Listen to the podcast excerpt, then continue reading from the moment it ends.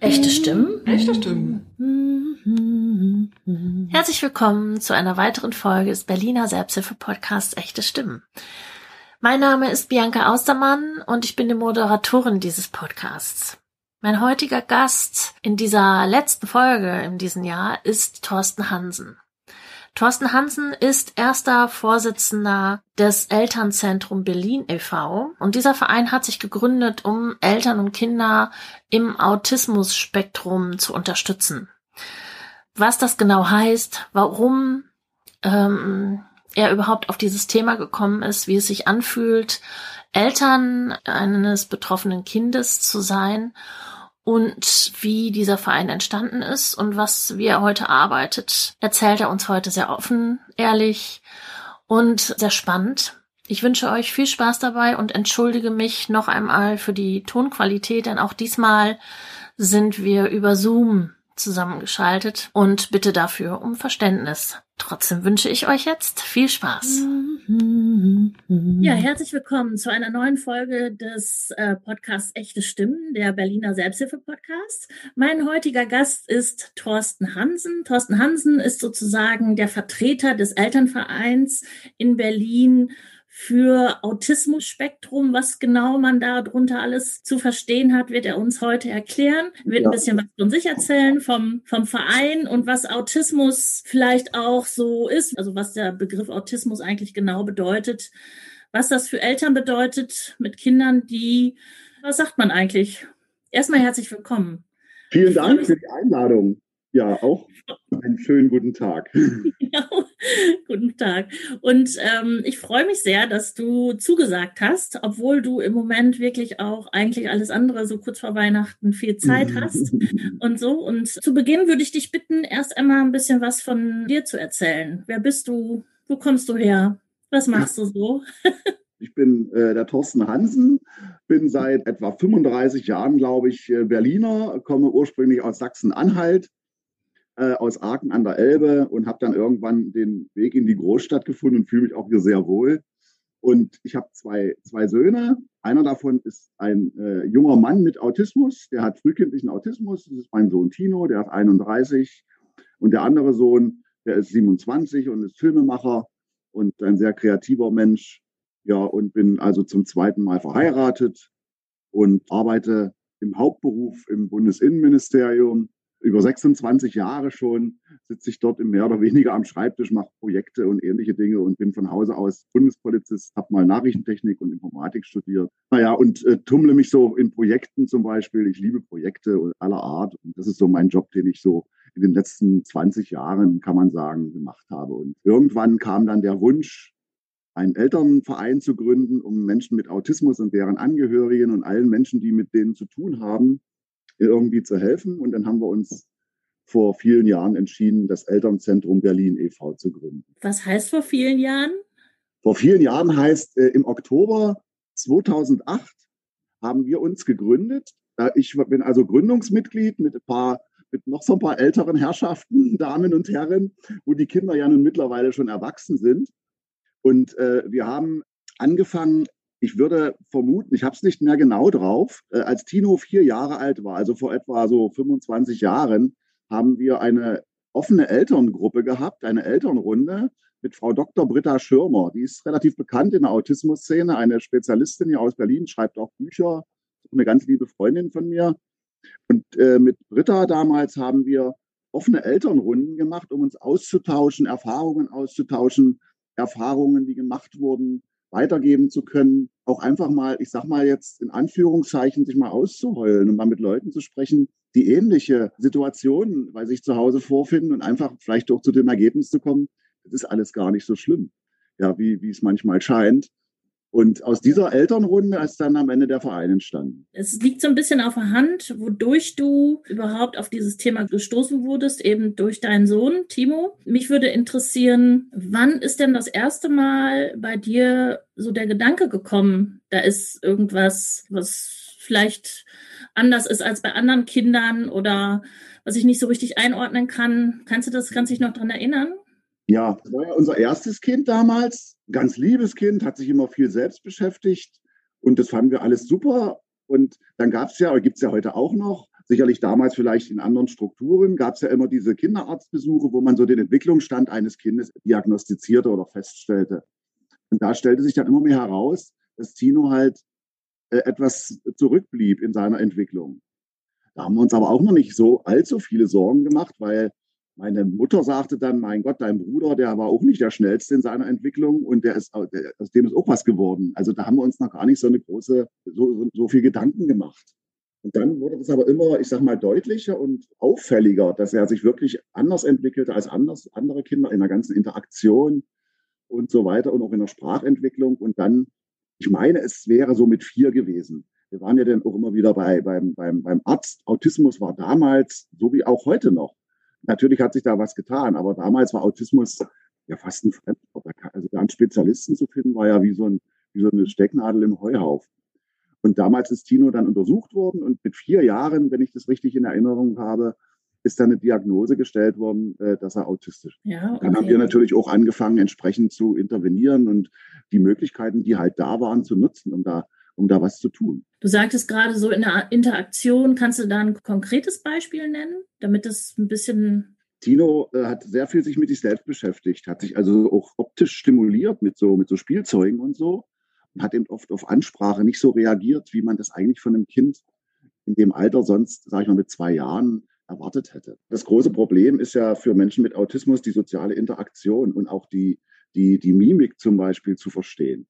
Das ja. ist ja für viele ein Riesenproblem und, für, und, und viele trainieren sich das auch an, also Asperger-Autisten, die das natürlich besser, ich sag mal, verarbeiten können. Aber Tino zum Beispiel ist frühkindlicher Autist, relativ schwer betroffen.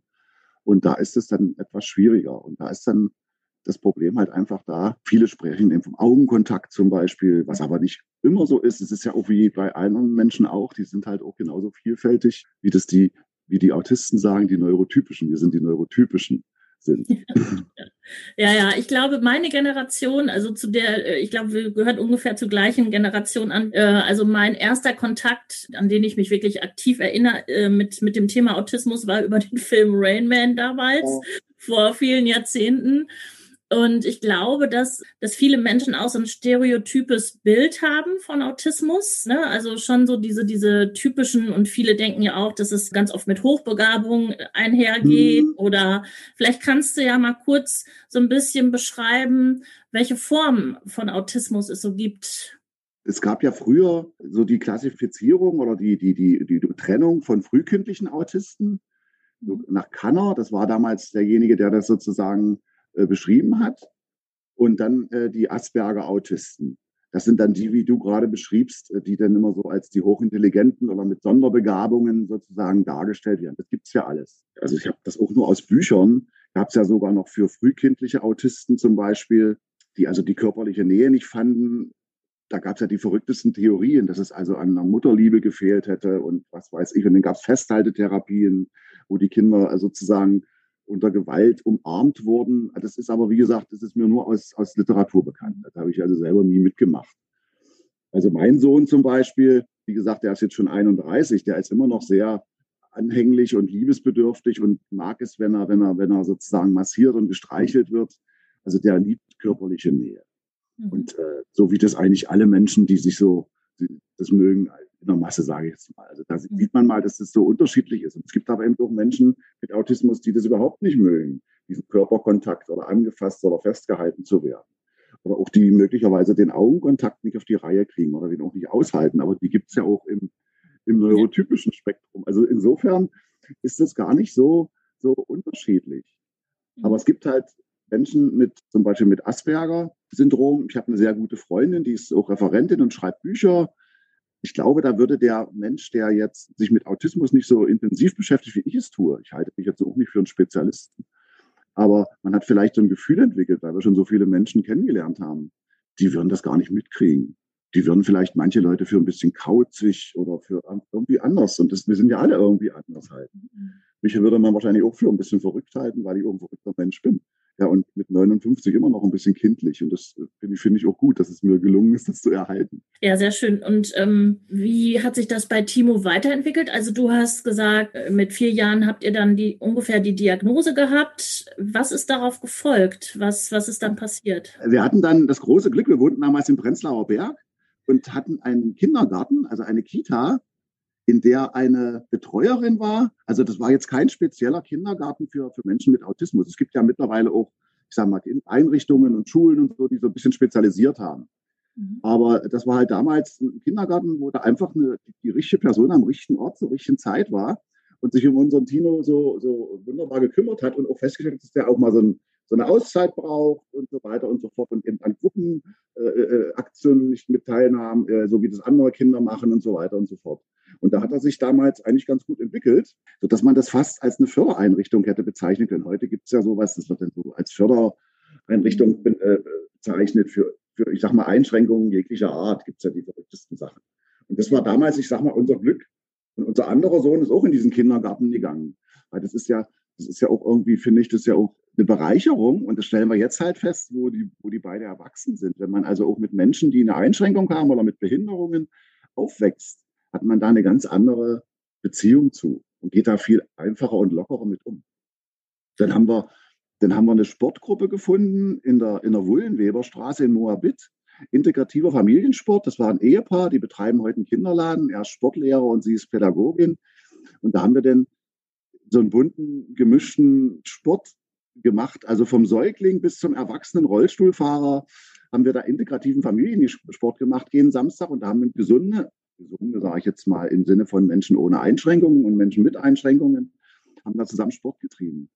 In, in der Form halt, wie es halt möglich war. Ja. Bis hin zu einem Trampolin, wo ein Rollstuhlfahrer auf dem Trampolin stand und wurde dann von dem Sportlehrer sozusagen dort in Bewegung gebracht.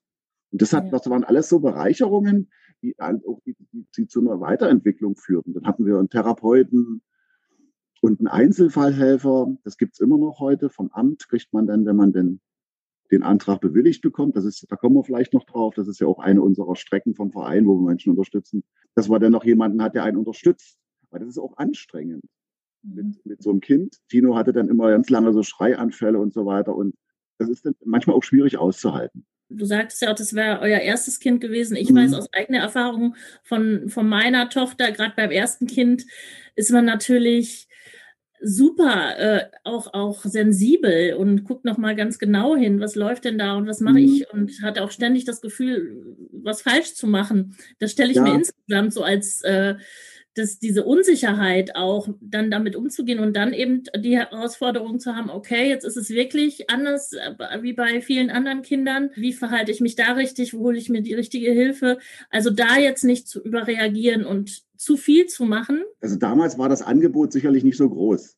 Ich sag mhm. mal, jetzt ist ja wirklich durch die sozialen Medien, durch Internet und durch einfach durch diese Informationsflut kann man sich ja unheimlich viel äh, an Informationen holen.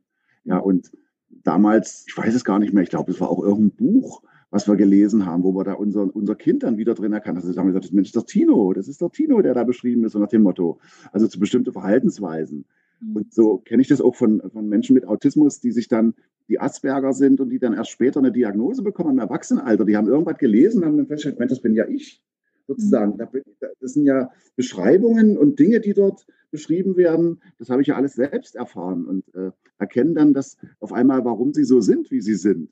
Dass da der Autismus dahinter steckt. Und bei Tino waren wir das halt, die das dann, oder die Diagnostik, die es erkannt hatte.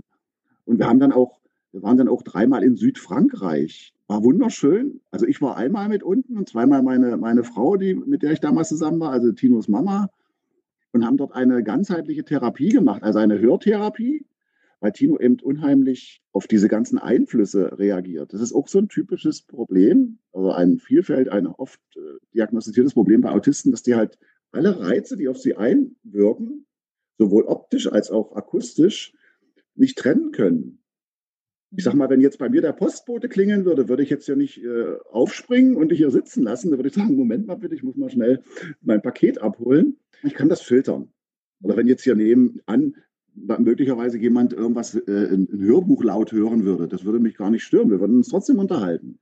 Und das ist eben für Menschen mit Autismus das schwierige Problem, das zu trennen. Diese Reize.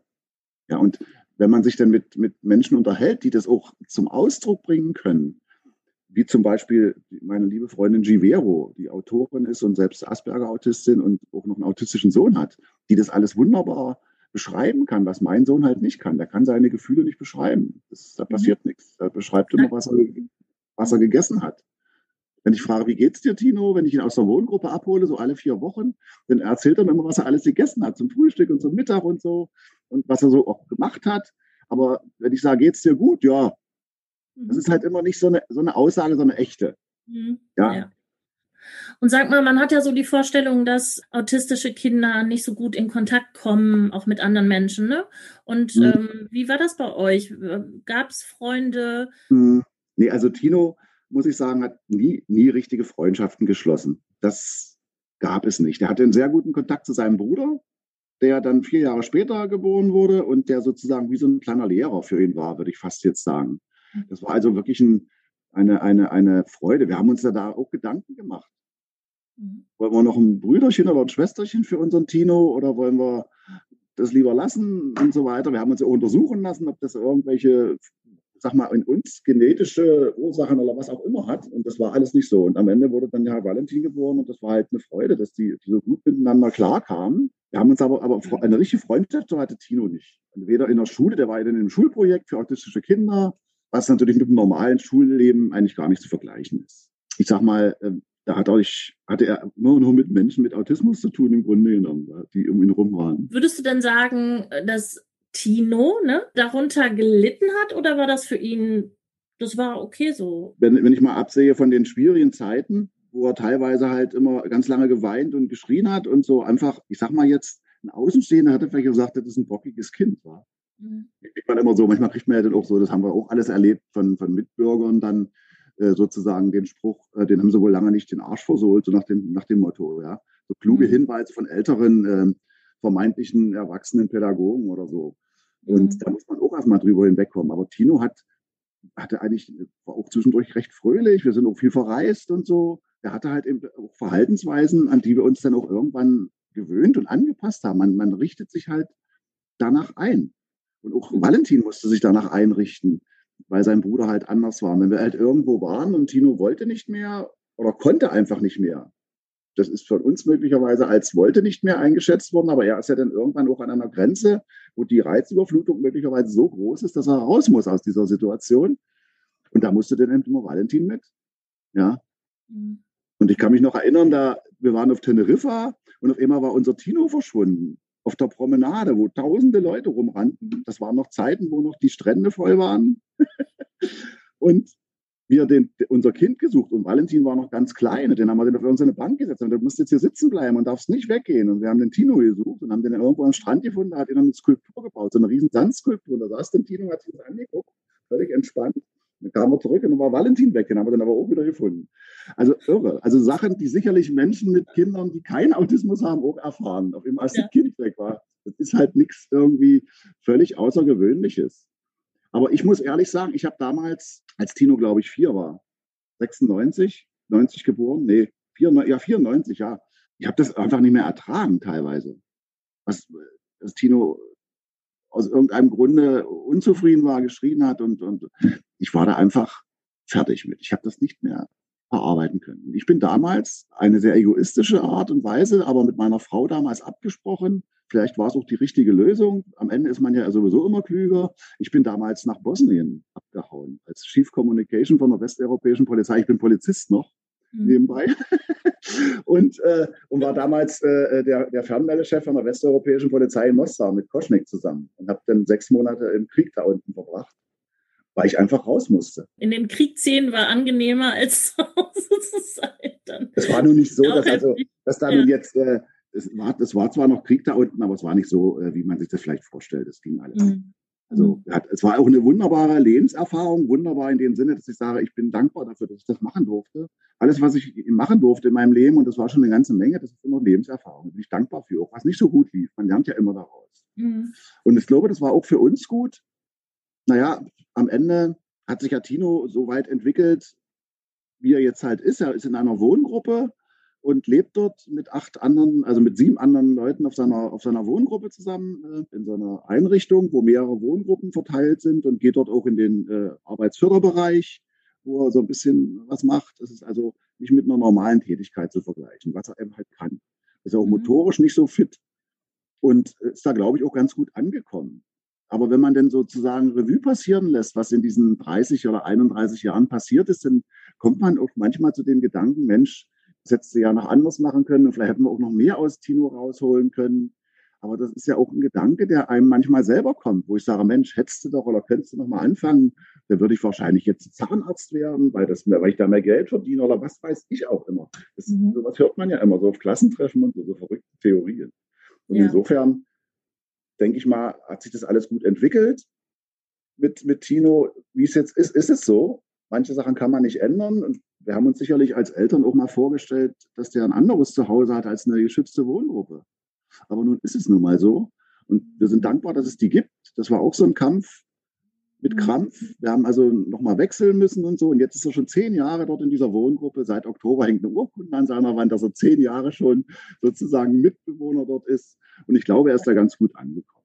Und das ist ja dann auch irgendwie ein beruhigendes Gefühl als Eltern von, sag ich mal, Kindern, die jetzt irgendwie nicht irgendwie, äh, sagen wir mal, als normal neurotisch durch die Gegend laufen, ist es ja auch so, dass, ähm, dass man immer Momente hat, wo man erstens gerne ausbrechen würde und mhm. zweitens auch sich immer wieder fragt, an welcher Stelle man da vielleicht eine falsche Entscheidung getroffen hat. Und das äh, betrifft einem, wie du schon sagtest, einen selber ja auch. Also es gibt immer so Wege, so, so Weggabelungen, äh, an denen man sich eben entscheiden muss. Und ja. wenn, wenn man Entscheidungen trifft, kann man auch Fehler machen und das, äh, aber keine Entscheidung ist immer der schlechtere Weg, so letztendlich. Ne? Stimmt, und ja. also ich persönlich finde es total wichtig, auch ehrlich zu sein. Ne? Also wenn man an einen Punkt kommt, wo, an dem man denkt, ich kann nicht mehr, ich kann gerade nicht mehr, dann ist es ja besser, aus einer Situation rauszugehen und zu sagen, ich muss da mal, brauche da eine Pause, als dann drin zu bleiben und dann eben auch überhaupt gar nicht mehr mitschwingen zu können oder nicht mitgehen zu können oder dann vielleicht noch viel größeren Schaden anzurichten. Mhm. Also, also das zu deiner persönlichen Geschichte. Danke erstmal schon mal dafür, dass du das mhm. so mit uns geteilt hast. Und jetzt äh, würde mich natürlich interessieren, bisschen, du bist ja erster Vorsitzender des Elternvereins Berlin. Und, Elternzentrum, ähm, Elternzentrum Berlin. Aber wow. am Ende, wenn ja, du nach Eltern und Autismus in Berlin suchst, findest du meistens uns im Netz, ja. Ja, genau. Ich bin auch sofort auf euch gestoßen. Mein Impuls war ein wenig, Kontakt zu euch aufzunehmen, weil äh, durch Zufall in der Fußgängerzone ich eine Mutter ziemlich laut darüber reden hörte, dass nach langer, langer Zeit endlich bei ihrem Kind eben Autismus festgestellt wurde und Mensch, da müsste es doch was geben, äh, mal um Eltern da zu helfen. Und ich da, da habe ich mir so bei mir gedacht, das gibt's doch bestimmt. So, ne? Und das, deshalb glaube ich, dass es auch wichtig ist für Eltern zu wissen, an wen sie sich wenden können, nämlich an euch. Das ist ja unsere Zielstellung gewesen damals. Es gibt ja Autismus Deutschland. Das ist auch ein ganz großer Verein. Die haben Landesvereinigung, gibt es auch in Berlin. Die machen auch sehr viel im pädagogischen Bereich und sind auch sehr vielfältig aufgestellt. Mit denen kooperieren wir auch. Also wir sind ja nicht in Konkurrenz mit irgendwelchen anderen Leuten, die das, weil ich sage mal, ich glaube, der Markt ist noch nicht abgedeckt, was, wenn man das mal so sagen darf. Ja. Und wir haben uns einfach damals entschlossen, äh, wie gesagt, eine Handvoll Eltern, die so alle so in meinem Alter sind. Wir sind alle so zwischen 50 und 60, sage ich mal. Und die Kinder sind erwachsen und wir haben ja nun eine Menge Erfahrung sammeln dürfen in unserem Leben und haben gesagt, Mensch, die kann man doch weitergeben. Und haben halt immer festgestellt, damals schon, vielleicht nochmal auf die Thematik Freunde zurückzukommen. Wir hatten dann einen Freundeskreis, der nicht nur aus Eltern mit autistischen Kindern bestand, aber das war schon in der Masse so, traf man sich halt mit den Gleichgesinnten.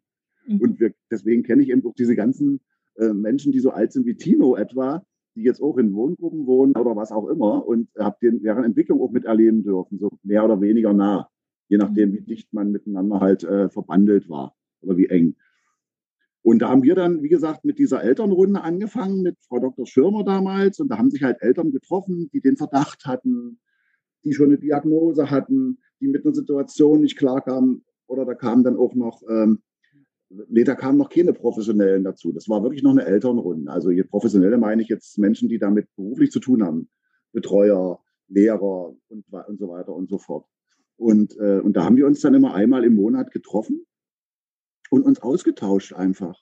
Und das war, war auch immer eine recht angenehme und auch teilweise ganz äh, amüsante Runde. Weil ich bin eigentlich ein recht lustiger Mensch und liebe auch so ein bisschen die Ironie.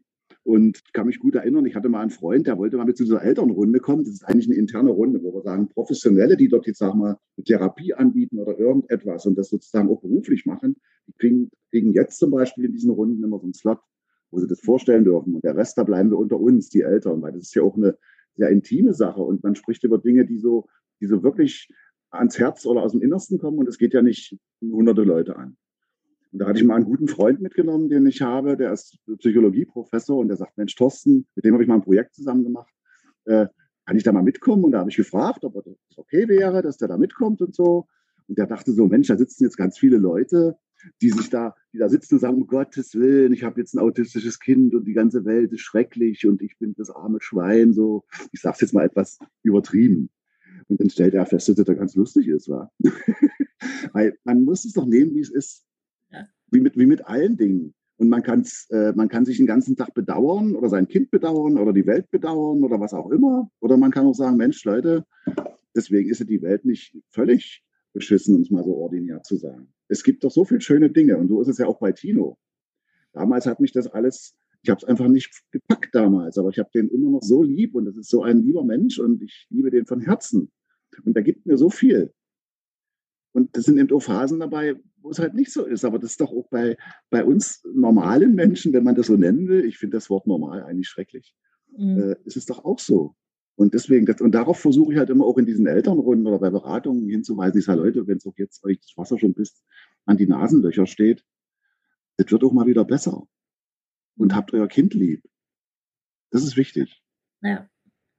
Ja, und also man kann sich an euch wenden, ihr helft. Ähm, oder, mhm. oder anders gefragt, möchtest du erstmal noch was zur Gründung eures Vereins erzählen, ja. wie sich das kann, entwickelt hat überhaupt? Na, wir haben dann damals wie gesagt, die Idee gehabt, uns da als Verein sozusagen zu gründen und haben uns also mit der ganzen Thematik Vereinsmeierei beschäftigt. Das ist ja in Deutschland auch nicht so einfach. Mit Vereinsregister und Tritra, tralala, dann brauchst du noch einen Juristen dafür, also einen Notar und ach, was weiß ich. Das ist ja das Furchtbare an der ganzen Sache, wenn man was bewegen will, dass da so diese ganzen, ich meine, ich arbeite ja nun in einer Behörde, aber äh, das ist dann schon heftig. Aber das haben wir alles gewuppt. Wir haben auch Juristen bei uns im Verein, also auch Rechtsanwältinnen und Rechtsanwälte. Was auch sehr schön ist, die selbst Eltern von Autisten sind, die sich natürlich in diesem Bereich bestens auskennen, die wir auch weiterempfehlen. Das ist zum Beispiel eine Schiene von uns. Wir können keine Rechtsberatung machen, das dürfen wir nicht und wollen wir auch gar nicht. Aber wir können sagen, geht da mal hin. Die wissen Bescheid und die haben auch ein Herz dafür, weil die selber in dieser Situation waren oder sind.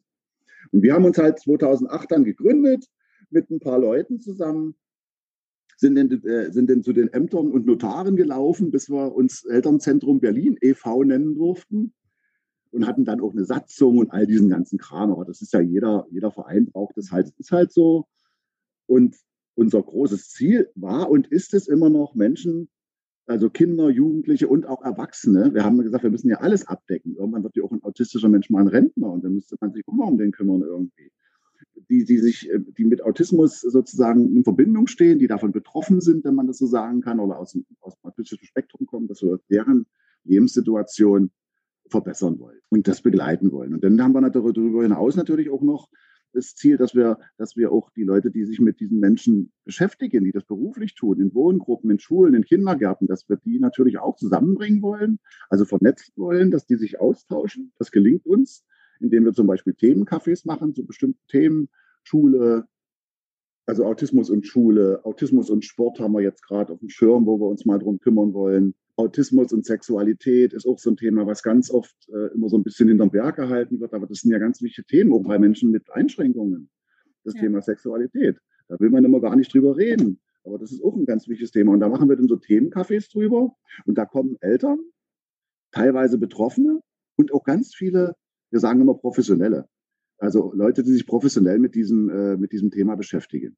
Und das haben wir jahrelang im, im, im, Sprengelhaus gemacht, in der Sprengelstraße, also als echte Veranstaltung. Und durch Corona ist das natürlich alles jetzt ausgesprochen schwierig geworden.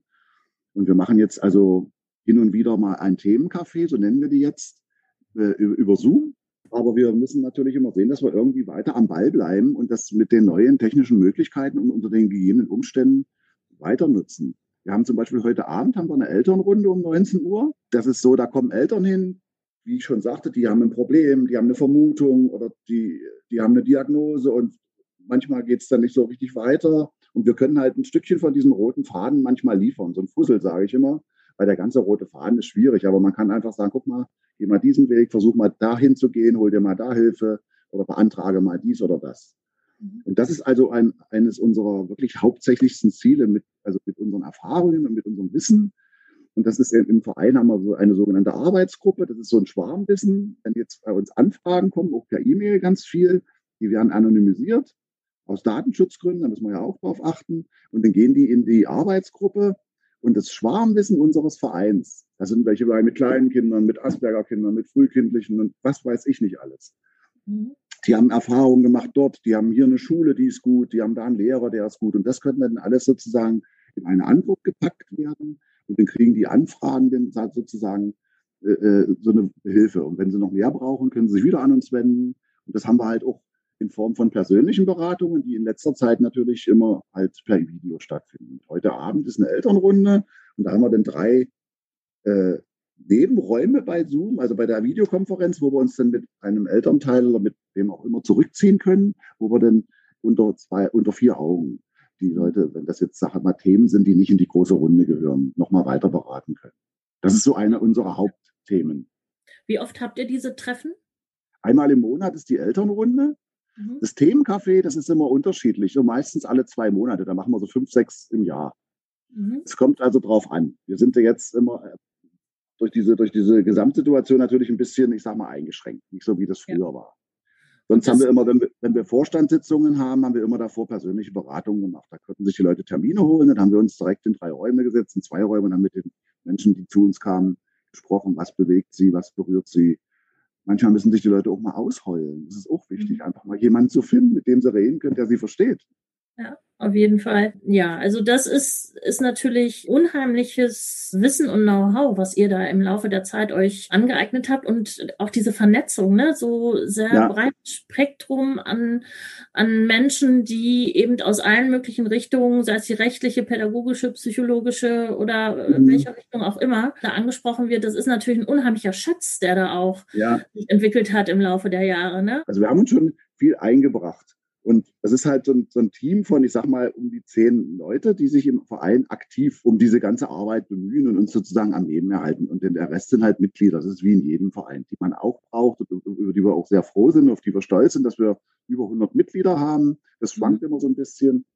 Und wir wünschen uns halt immer, dass, dass noch jüngere Leute, ich, also ich fühle mich jetzt noch nicht so, dass ich jetzt sage, ab nächstes Jahr muss ich mich jetzt in den Ruhestand begeben, aber wir wären halt froh, wenn ein paar jüngere Leute einfach mit einsteigen, die haben wir ja im Verein als Mitglieder, aber sagen, ich bin aktiv dabei. Das lastet halt auf ein paar Schultern. Und noch funktioniert es. Wir hatten noch mal Phasen, wo wir gesagt haben, Leute, jetzt rennen wir schon dem Problem hinterher. Wir müssen auch noch Spaß haben bei dem, was. Das finde ich eine ganz wichtige Sache. Mhm. Das ist ja bei der Arbeit auch ganz wichtig. Und da sind wir jetzt so ein bisschen bei. Äh, und deswegen dachte ich so, Mensch, mit dem Podcast, das ist ja auch eine gute Sache, weil vielleicht ist das auch eine schöne Art und Weise für unseren Verein zu werben und dafür zu werben, bei uns mitzumachen. Wir sind eine lustige Truppe.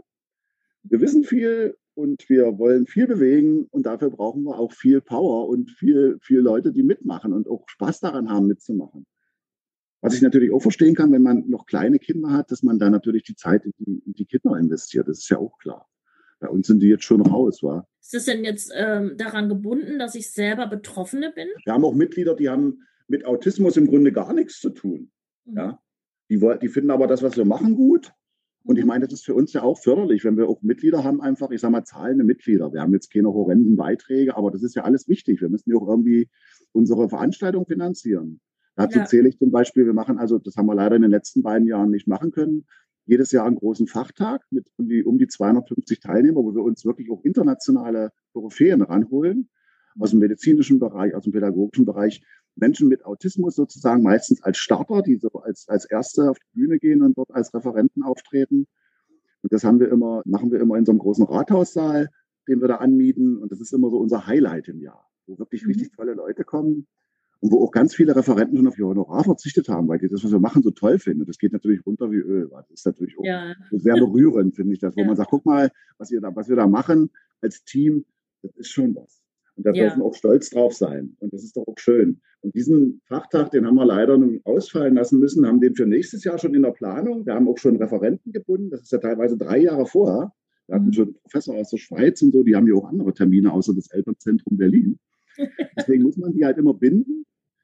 Ja. Und wir hoffen, dass wir das nächstes Jahr im September, dafür ist er geplant, Mhm. Der Raum ist schon gebucht, alles, dass wir nächstes Jahr wieder so ein, so ein Fachtag machen können. Wieder mit, mit einem großen Publikum, also auch mit ganz vielen Leuten, die das beruflich machen, aus dem pädagogischen und aus dem Betreuungsbereich, wieder so einen, so einen wunderbaren Fachtag machen dürfen über den ganzen Tag und interessante Vorträge hören.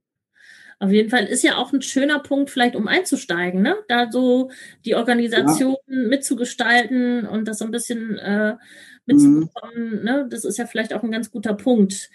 Ja, dann wollen wir mal hoffen, dass ähm, Corona das zulässt. Ja. Gibt es noch was, was du noch ganz wichtig findest, was du über diesen Verein oder über eure Arbeit erzählen möchtest? Gibt es noch irgendwas, was dir besonders am Herzen liegt? So wie ich schon sagte, wir sind sehr, sehr froh und dankbar, wenn sich Menschen finden, die länger als drei Tage aktiv mitarbeiten. wir haben Gespräche, wir haben Elterntreffs, wir haben Diskussionsrunden, wir versuchen halt auch Fachleute zu vernetzen und haben also auch für uns äh, Übersichten, wo wir, wenn jemand fragt, Mensch, an welche Schule soll ich denn mein Kind bringen? Das ist immer so schwierig. Da kann ich nicht sagen, das ist die Schule X, sondern oftmals ist es der Lehrer, die einzelne Person, die einfach dafür ein Feeling hat und eine Affinität und sagt, ich kann mit, mit, mit so einem Kind mit Autismus gut umgehen und kriege das auch mit der Klasse hin. Deswegen ist es ja. ausgesprochen schwierig. Und das ist halt das, was, was uns immer so bewegt und was wir immer in diesen Besprechungen oder in diesen Beratungen mitbekommen, wie Leute immer so vor Hürden stoßen.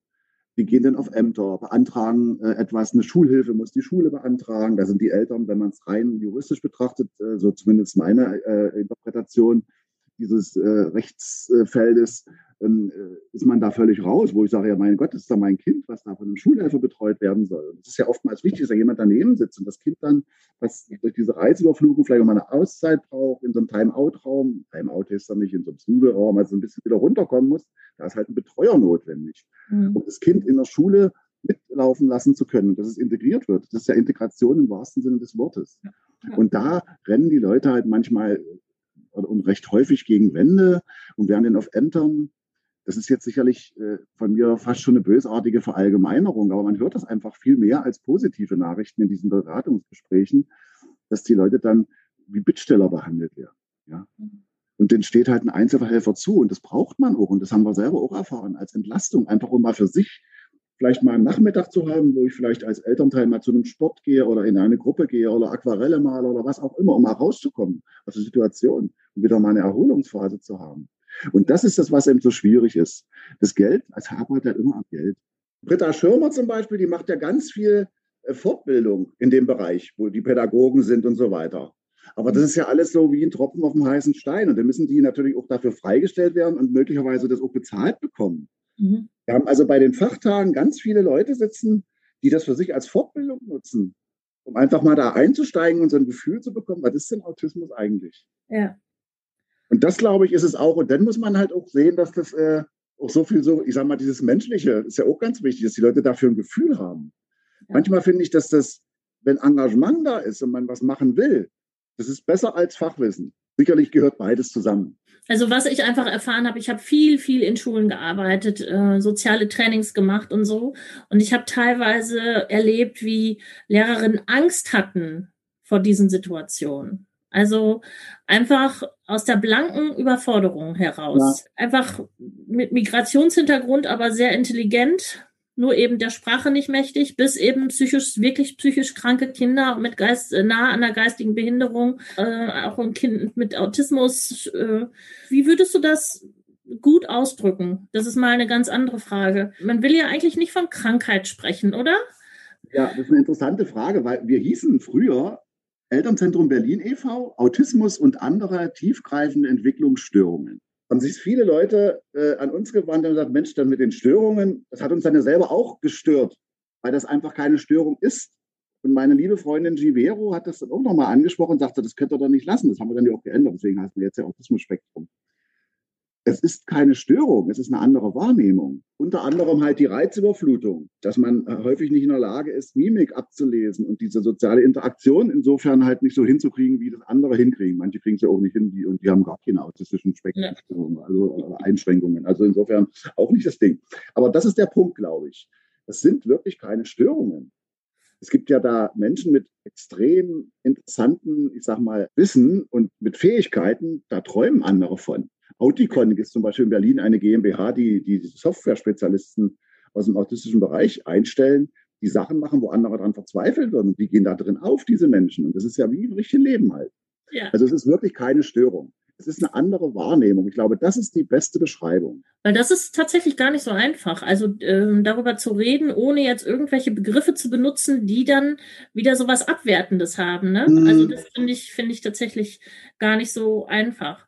Das vielleicht nochmal dieses Thema. Wir haben bei uns mal irgendwann, die haben wir uns ich sag mal, mehr oder weniger mit Genehmigung geklaut von irgendeinem anderen äh, Verein in Berlin oder von einem Träger. Und das sind so Kärtchen von unserem Elternzentrum. Da steht hinten drauf, das haben wir schon jahrelang, ist so unser Slogan, wir sind ganz normal anders. Mhm. Und die, haben, ja. die geben wir immer Eltern mit, wenn die mit ihren Kindern unterwegs sind und werden dann, ich sag mal, von, von, von neurotypischen Bürgern blöd angequatscht. dann möchtest du doch nicht jedes Mal erklären, dass du ein autistisches Kind hast. Wer ja. will das denn schon? Ja? ja? Und das ist auch gar nicht mein Anspruch. Und ich will mich da auch nicht jedes Mal drüber aufregen. Ja. Mir gelingt das mittlerweile, weil ich das jahrelang trainiert habe. Aber ich meine, wenn man damit frisch konfrontiert wird, ist es schon schwierig. Und dann kann man demjenigen diese Karte in die Hand geben. Und da steht drauf, wir sind ganz normal anders. Und auf der Rückseite ist die Webseite und unser Logo drauf. Und dann können die Leute sich auf, unserem, auf unserer Webseite informieren, was Autismus ist. Und werden dann vielleicht ein bisschen zurückhaltender bei der nächsten Äußerung. Das ja. ist so die, der Wunsch, der hinter diesen Kärtchen steckt. Und die ja. weg wie warme Semmeln, ja. Ja, ja das kann ich mir vorstellen, finde ich eine total schöne Idee. Die haben wir auch immer zum Fachtag ausliegen, neben unseren Flyern ja. halt. Und dann sind ja auch andere Vereine und, und äh, Träger, die dort ihre, ihre, ihre Informationen anbieten, wie zum Beispiel Aspis e.V. ist ein Verein in Berlin für, für Asperger-Autisten wo wir auch mal Leute hinschicken, wo wir sagen, Mensch, da sind die Asperger, nicht unter sich, aber das ist halt eine andere Truppe. Wa? Das sind halt meistens Leute mit, mit wirklich mit Spezialbegabungen und weiß ich was alles und treffen ja. sich die da oder kann man sich dort auch weiter Rat holen. Das ist ja das, ja. was wir halt immer wieder haben wollen, das Vernetzen und gucken, was gibt's da noch. Dann gibt es die Lebenshilfe, da sind wieder Leute, die kennen sich im juristischen Bereich weitaus besser aus, weil die viel größer sind und sich natürlich auch Juristen anstellen können, die da auch gerade im Bereich Behinderung und ähnliches sich bestens auskennen und so, ja. Also insofern, das ist genau das, was wir machen. Halt einfach ja. unsere Erfahrungen ins Volk schmeißen. Auf jeden Fall. Und sag mal, das liegt natürlich in der Natur der Dinge, dass es, glaube ich, nicht allzu viele Selbsthilfegruppen gibt mit dem Thema Autismus, weil es natürlich da um Kontakt geht, ne? Und um mhm. Beziehungsaufbau. Glaubst du, es macht Sinn? Auch tatsächlich Selbsthilfegruppen zu gründen für wir hatten, Autismus-Spektrum? Na, wir hatten sowas. Ich glaube, es gibt es auch noch. Da war Tino auch mal drin. Ähm, das nannte sich Sozialtraining. Das war damals eine Therapeutin, die sich da auskannte. Und die, äh, da haben wir, ich glaube, einmal in der Woche oder so war das immer am Wochenende, da haben sich unsere Kinder dann getroffen und die Jugendlichen und sind unter Anleitung, haben die denn sozusagen soziale Kontakte trainiert. Mhm. Sowas gibt's. Sowas gibt's. Ich glaube, das macht, ich glaube, Asperger, die Asperger Aspis machen, ob die sowas auch machen, bin ich jetzt echt überfragt. Aber es gibt so soziale Trainingsgruppen, nennt sich das. Klingt jetzt vielleicht ein bisschen schräg, aber das ist ja auch ein, ein Trainieren halt, ja, so wie sich eben zum Beispiel manche Autisten auch antrainieren, die Mimik zu lesen. Da gibt's ja. ja Bildkarten und so weiter und so fort. Ja, wir hatten letztes, äh, letztes Jahr nicht, also bei unserem letzten Fachtag hatten wir eine Professorin aus Berlin, die machen auch so unter anderem Videos und so weiter, wo dann auch Leute, die so wie du aus dem Theater kommen und die in der Lage sind, halt auch, ich sag mal, auf, auf Ansage ein, ein, ein wütendes Gesicht zu machen oder ein, ein trauriges Gesicht und so weiter. Das ist ja, muss man ja auch können. Und mhm. sowas machen die halt auch so, um, um äh, Menschen, die in, in, dieser Form Schwierigkeiten haben, da sozusagen eine Leitlinie oder eine Hilfe an die Hand zu geben. Mhm was mich noch interessieren würde, wenn ich jetzt sage, ich finde es super spannend, das gesamte Thema, ich würde gern bei euch mitmachen. Was ist denn da so, so der Zeitaufwand? Das ist so schwierig zu beziffern, weil, also ja. wir haben im Jahr, das ist ja immer unter so drei, vier, fünf, ich glaube maximal fünf, ich habe das noch nie gezählt, Vorstandssitzungen. Und diese, unsere Vorstandssitzungen, die gehen immer von, also wir machen immer 17 Uhr, haben wir meistens mit Elternberatung begonnen. Das haben wir jetzt verlegt alles und fangen 19 Uhr an mit einer Vorstandssitzung. Die geht dann meistens bis, meistens bis nachts um 10 oder so, weil das einfach viel ist, was da besprochen wird. Dann kommen ja auch noch Finanzen dazu. Also meine, meine Ex-Frau, die Mutti von Tino, die ist unsere Finanzchefin im, im Verein. Also das ist alles noch in der Familie geblieben sozusagen. Und das ist ja alles mit einem großen Aufwand verbunden. Also das wäre sozusagen ein fester Termin der so, mhm. sag mal, maximal fünfmal im Jahr auftaucht. Und dann haben wir unsere Themencafés. die wir normalerweise ja auch vor Ort machen, in der Sprengelstraße, auch so vier, fünf Mal im Jahr, die müssen vorbereitet werden. Die fangen 16 Uhr an, da sind wir 15 Uhr da. Das sind immer Leute, die, da werden immer zwei Leute eingeteilt, und nenne ich es mal, die sich bereit erklären, das Themencafé zum Thema Schule und Autismus jetzt durchzuführen. Die kümmern sich um die Referenten, die kümmern sich, der Raum ist von uns gebucht. Das macht unsere liebe Seele Petra Töpper, die sich um alles kümmert in der Regel. Dann kommen die, kommen die Interessenten dorthin. Dann haben wir manchmal von einer, von einem Vereinsmitglied, der Sohn, der ist auch schon erwachsen, der bäckt dann dort Waffeln. Das ist, also das finde ich super. Das haben wir also, als, als noch Live-Veranstaltungen stattfanden, fand ich das ganz toll. Der hat dann äh, dort Waffeln gebacken. Und das finde ich eben auch eine ganz wichtige Komponente, dass Menschen, die halt schon so eine Einschränkung haben und nicht im normalen Berufsleben stehen, dass die dort auch eine Anerkennung finden und was machen und Lob und Anerkennung erfahren und sagen, Mensch, das ist eine geile Waffe, die ist ja lecker und so, ja. Mhm. Das haben wir immer versucht, irgendwie hinzukriegen. Und dann haben die Leute da ihr irgendwie 2,50 Eintritt bezahlt. Da gibt es Kaffee, Tee und Kekse, also und, und, und mhm. Wasser. Also wir sind, das ist alles so im Rahmen. Aber das sind so Sachen, das ist schwierig zu sagen. Ich sag mal, das sind vielleicht im Monat, wenn ich so an mich jetzt denke, sind es im Monat nicht mal zehn Stunden. Ich mach, das macht man ja auch viel so nebenbei. Dann kommt eine Anfrage rein. Äh, das macht unsere liebe Petra, die betreut unser Postfach meistens. Dann kommt eine Anfrage rein. Da, da, wird dann auch, wir haben also einen Kreis von Leuten, die Anfragen beantworten. Dann ist irgendwann der Thorsten dran, irgendwann die Grit und irgendwann der Thomas. Das geht immer die Reihe rum. Und das sind aber Anfragen, von denen ich möglicherweise gar keine Ahnung habe, weil es um Schule geht. Und da bin ich längst raus. Aber dann haben wir eben das Schwarmwissen und dann hole ich mir die Informationen und dann formuliere ich eine Antwort an die Anfragende oder an den Anfragenden. Und das macht man so, ich mache das halt ein bisschen nebenbei, aber ich würde mal sagen, zehn Stunden im Monat. Das ist jetzt aber eine ganz grobe Schätzung. Okay. Und man muss auch nicht, wenn man sagt, Mensch, ich mache jetzt, ich habe hier einen ganz tollen Bekannten, der ist in dem Bereich tätig und der macht dieses und jenes Thema. Das wäre mal interessant, wenn der als Referent in einem Themencafé auftreten würde. Mhm. Ich würde mich darum kümmern. Da sind wir dankbar. Da sagen wir, Mensch, jetzt haben wir jemanden, der hat schon jemanden, der kennt sich in dem Thema aus, der kann das möglicherweise auch den vorstellen, moderieren und kümmert sich um dieses Themencafé. Das ist dann ein Aufwand, der ist einmalig. Aber auch sowas mhm. ist ja für uns eine große Erleichterung. Ja.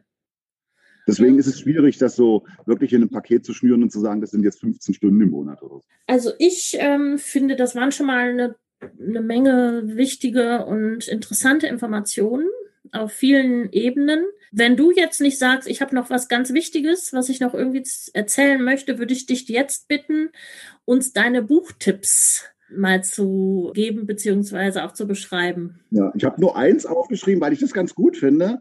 Also Givero hat ganz viele Bücher geschrieben schon, aber das finde ich gut für jemanden, der sich mit dem Thema mal befassen will und der mal so ein Gefühl für Autismus bekommen möchte. Das Buch ist gut. Ich, aber eine Sache würde ich gerne noch loswerden.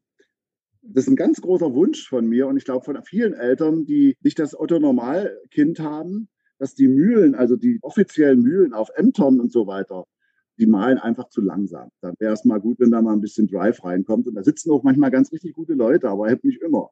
Und wenn Menschen in einer Notlage sind, wenn ein Kind wirklich in einer fürchterlichen Situation ist und die Eltern müssten da mal raus und wollen, dann muss man ja irgendjemanden haben, wo man das abwickeln kann, wo man das Kind vielleicht auch mal eine Woche unterbringen kann. Und das wird dort auch fachgerecht betreut.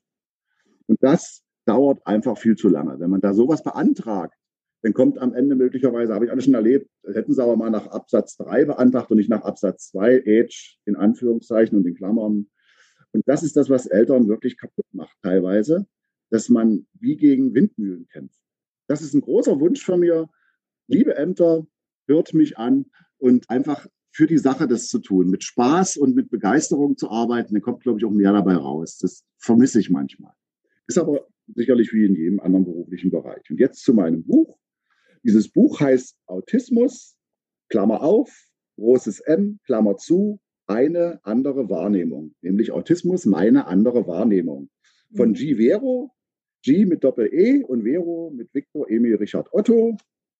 Und das ist ein Buch für Menschen, die mit autistischen Menschen zusammenleben und mit denen arbeiten. Und auch für diejenigen, die vielleicht schon solche Begegnungen hatten mit Menschen mit Autismus oder die diese Begegnung suchen. Also so Rundumschlag. Und für Menschen auch, die sich möglicherweise der, der Herausforderung mal stellen wollen, mit Menschen mit Autismus zusammenzuarbeiten. Unter anderem halt auch Lehrer. Rivero schreibt halt in diesem Buch oder beschreibt in diesem Buch ihre andere Wahrnehmung. Deswegen habe ich gesagt, das ist einfach eine andere Wahrnehmung, die diese Menschen haben. Und deswegen Autismus meine andere Wahrnehmung und das M in Klammern, weil es auch eine andere Wahrnehmung ist. Und dieses mhm. Buch kann ich wirklich empfehlen, liest sich gut, teilweise sogar, würde ich sagen, unterhaltsam, was sie immer ablehnt, also ablehnt nicht, aber sagt, ich bin doch eigentlich gar nicht unterhaltsam. Aber ich sage, doch, bist du schon, du bist kurzweilig und es ist interessant, deine Vorträge zu hören als, als, als, als, als Referentin auch, ja. Mhm. So eine ganz tolle Künstlerin, das ist vielleicht noch das Letzte. Sie hat noch ein Projekt gemacht, was man auch äh, googeln kann. Art of Inclusion, also Inklusionskunst. Und sie malt halbe Gesichter, immer das gleiche Gesicht, aber alles eins zu eins und schickt die an irgendwelche Menschen und die vervollständigen das. Und ich glaube, der erste, wenn ich es richtig noch weiß, war Udo Lindenberg, der ihr ein vervollständigtes Bild zurückschickte. Sie hat mittlerweile eine Riesensammlung, hat auch schon bei der Behindertenbeauftragte, damals Frau Bendele, eine Riesenausstellung gehabt. Da hatte schon ganz viele andere Ausstellungen. Ich durfte auch schon Teil ihres Kunstprojekts sein, weil ich selber auch male. Und das ist auch ganz toll, kann man sich mal angucken. Art of Inclusion von Givero, eine wunderbare Seite. Und das soll es dann gewesen sein. Wunderbar, das hört sich alles total spannend an. Also ja, wirklich, ist es auch. Äh, und, und total kreativ auch. Also da steckt viel drin in diesem Thema, merke ich schon. Und wir könnten jetzt wahrscheinlich noch stundenlang weiterreden.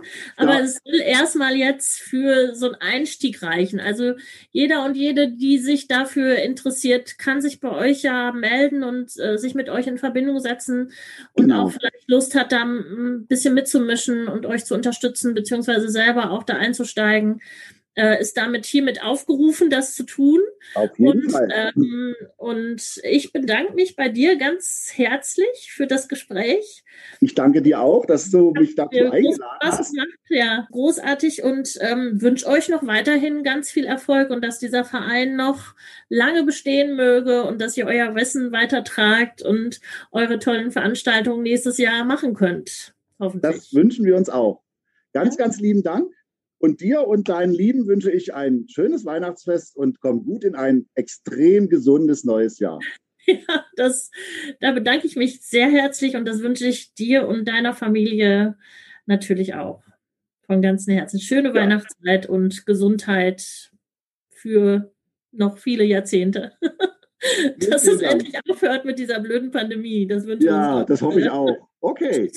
Tschüss. Bis dahin. ja, das war die letzte Folge des Berliner Selbsthilfe-Podcasts Echte Stimmen in diesem Jahr. Ich bedanke mich bei Thorsten und bei Tomke für den Schnitt und bei Andrew fürs Layout und bedanke mich beim gesamten Team des Berliner Selbsthilfe-Podcasts. Ich wünsche euch allen schöne Weihnachten. Bleibt bitte gesund, passt auf euch auf.